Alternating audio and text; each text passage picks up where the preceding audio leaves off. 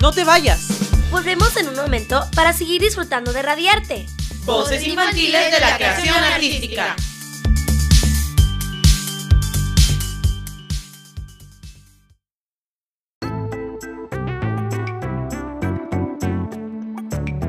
Yo soy María Sabina y en esta ocasión te compartimos actividades recreativas que puedes realizar en tu casa. Inflar globos y jugar con ellos suele ser muy divertido. Que tú lances uno de un color y te tiren a ti otro de otro color. Y sobre todo que es una actividad que puedes realizar en tu misma habitación o en la sala.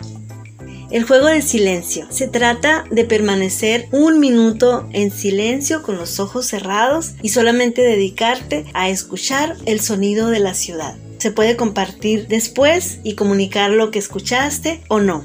El juego de las semillas. De las frutas que se consuman en casa o de verduras, poner a secar y poder ir guardándolas. Cuando vayas de paseo en un carro, puedes irlas y dejar que vuelen con el viento y ellas elijan dónde ir enraizando. Esto suena muy divertido porque puedes imaginar dónde se plantaron cada una de ellas que vas lanzando al aire. Juego de respiración. Este juego es muy divertido porque también se trata de permanecer más tiempo en cada uno de los pasos de la respiración. Tiempo para inhalar, sostener, exhalar y volver a sostener.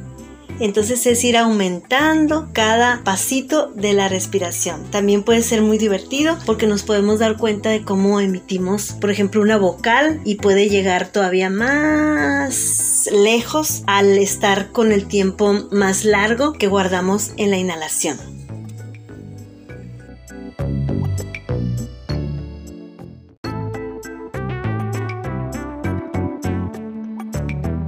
Yo soy María Sabina, espero te hayan servido estas sugerencias. Hasta la próxima.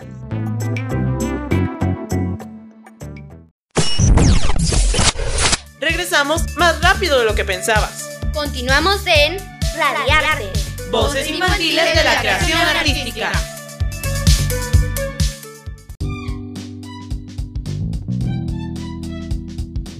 Bueno, pues muchas gracias por acompañarnos a este programa, el cual fue uh, chiquitito, porque no es suficiente 15 minutos para hablar de una disciplina tan, tan amplia y sobre todo ahora en el Día Internacional de la Danza.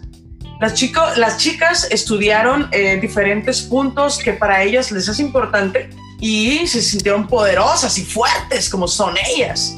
Entonces me gustaría que nos acompañaran o nos compartieran cada una de ellas una reflexión final. Si has tenido como Génesis una experiencia con la, con la danza, pues desde tu experiencia como bailarina. Y si no has tenido una experiencia con la danza, pues desde el público, ¿no? Entonces, una reflexión final, ¿por qué es tan importante la danza? Que hay un Día Internacional de la Danza. Entonces, ¿me pueden compartir una reflexión final desde donde estamos virtualmente hacia todos estos niños y niñas que nos están escuchando, ¿qué les recomendarían? ¿Por qué es tan importante la danza y qué les recomendarían?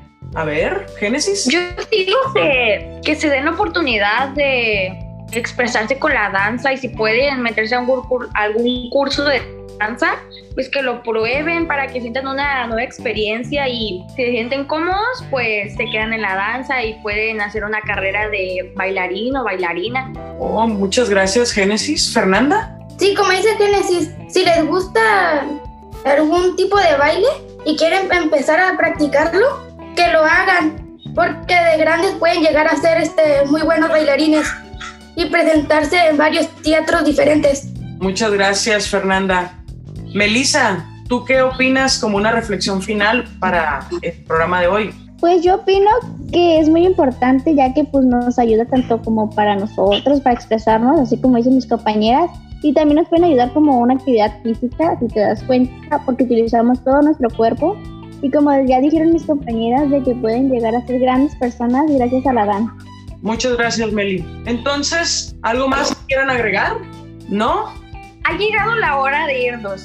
Esto fue Radiarte, Voces Infantiles de la Creación Artística. Yo soy Génesis. Yo soy Fernanda. Y yo soy Melissa. Y yo, Yareni García. Muchas gracias por acompañarnos. Hasta la próxima. Nos vemos la próxima, niños y niñas, allá detrás de esta bocina. Bye. Bye. Bye.